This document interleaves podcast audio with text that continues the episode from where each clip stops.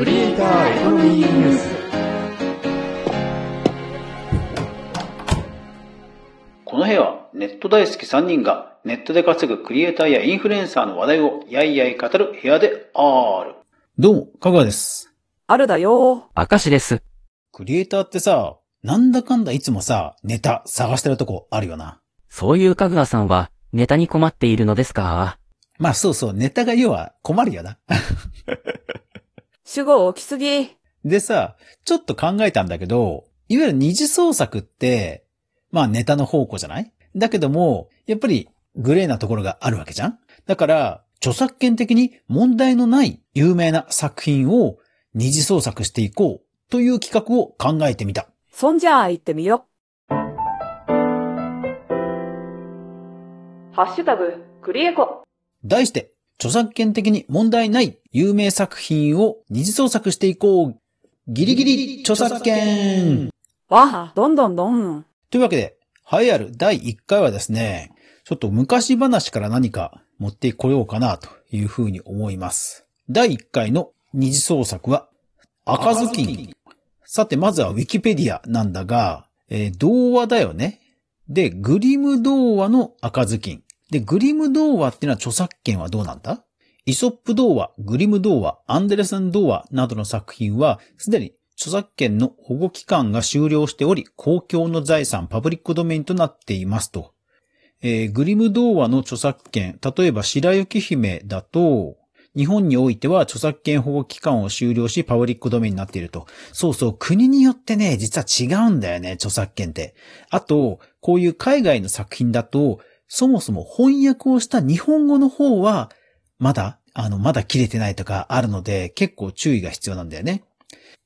さらに、グリム童話集が成立したのは、フランス革命の後ナポレオンの時代で広まっていったということだね。だからまあ1700年代ってことは、まあまあ、さすがに作者さんは存命なわけはないと思うので、よし、著作権は切れてるでしょう。はい、じゃあ赤ずきん、赤ずきんの二次創作作ってみよう。ハッシュタグ、クリエコ。ちなみにだから、ウィキペディアを見ると、赤ずきんのこう用紙も結構いろいろあるんだね。なんか、赤いこう頭巾を被ってるのはまあいいとして、マントをしてないパターンとか、普通にある。あと頭巾じゃなくて帽子のパターンもある。へえ。なるほど。よし。じゃあ、例えばハンドメイド。ミンネ。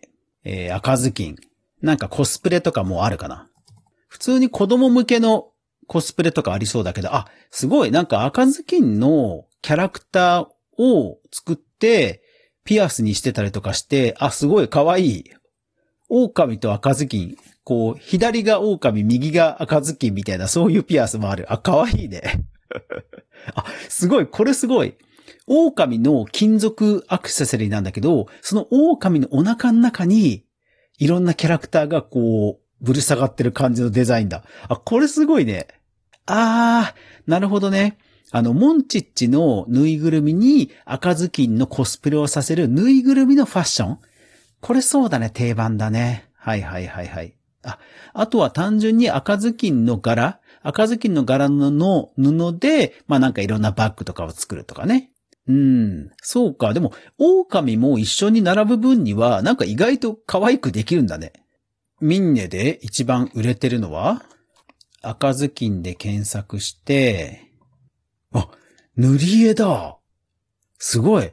671件のレビュー投稿数。あと、猫に被せる頭巾。2600円。レビュー投稿数772件。あ、すごいね。あー、これむちゃくちゃ可愛いね。あの、裁縫の針をこう刺しておく山あるじゃない？で、裁縫の、要は待ち針待ち針に赤ずきんのキャラとか、家とかキノコとか葉っぱとかがある針だ。これすごい。999件以上のレビュー投稿数だ。あ、ハンコね。はいはいはいはい。あ、単純になんか赤ずきんちゃんが持ってそうな塔の網のピクニックバスケット？3980円。えーこれレビュー投稿数683件。結構なんかコスプレだけかと思いきや、本当にキャラクターとしていろんな展開できるんだね。むしろ、コスプレはあまりなさそうですね。ハンドメイド作品としてのニーズはあまりないということなのかしら。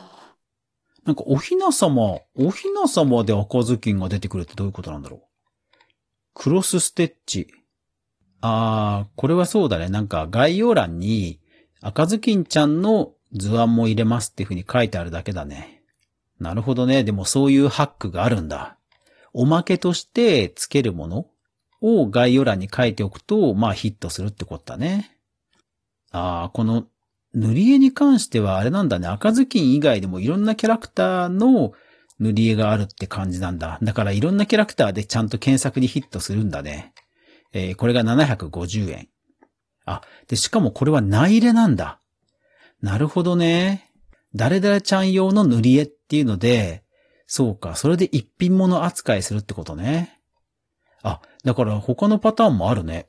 1950円で物語ハンコ。あ、なるほどね。ハンコもね、確かに内入れ的なあれをし、内入れ的な制作をして、一品物っぽくできるね。あ、なるほどね。あー、結構ハンコとか物語塗り絵とか、結構定番なんだね。だから確かに赤ずきんのコスプレファッション的なところは、やっぱり直球はなかなかレビュー投稿数だけ見ると、そんな売れてない、まあニーズはあんまない感じなのかな。うん。なんかちっちゃいアクセサリーとかマスコット的に置いておくと可愛いって感じの、うん。ブローチ。これは直球だけど、3800円。単純にもうブローチをこれ、結構ブローチをコレクション集めてる人っていうのが結構いるのかな。ああ、なるほどね。そうか、レビュー投稿数は合計っぽく出るから、他のバリエーションで売れた場合も出ちゃうから、この赤ずきんがすごくそれで売れてるわけではないのか。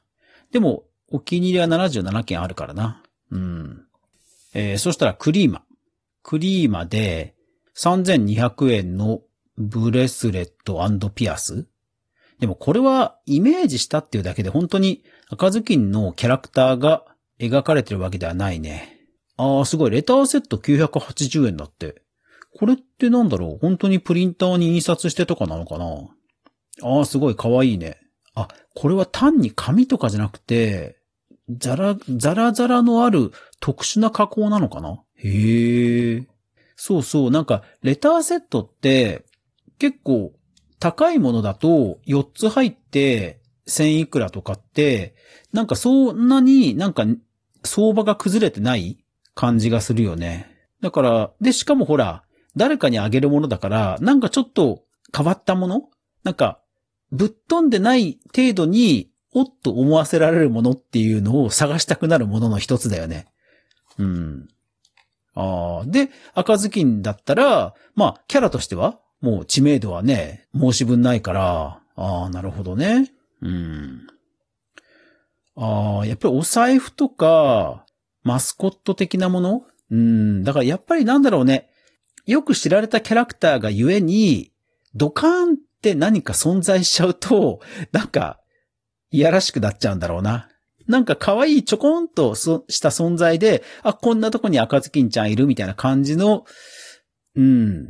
なんか生活に馴染む感じがいいのかな。うん。意外とコスプレはないんだね。番組はこのまま続きますが、ラジオトークの皆さんはここで一旦終了です。ぜひ、ポッドキャスト、スタンド FM、YouTube、他の媒体でフル視聴してください。ではでは。ハッシュタグ、クリエコ。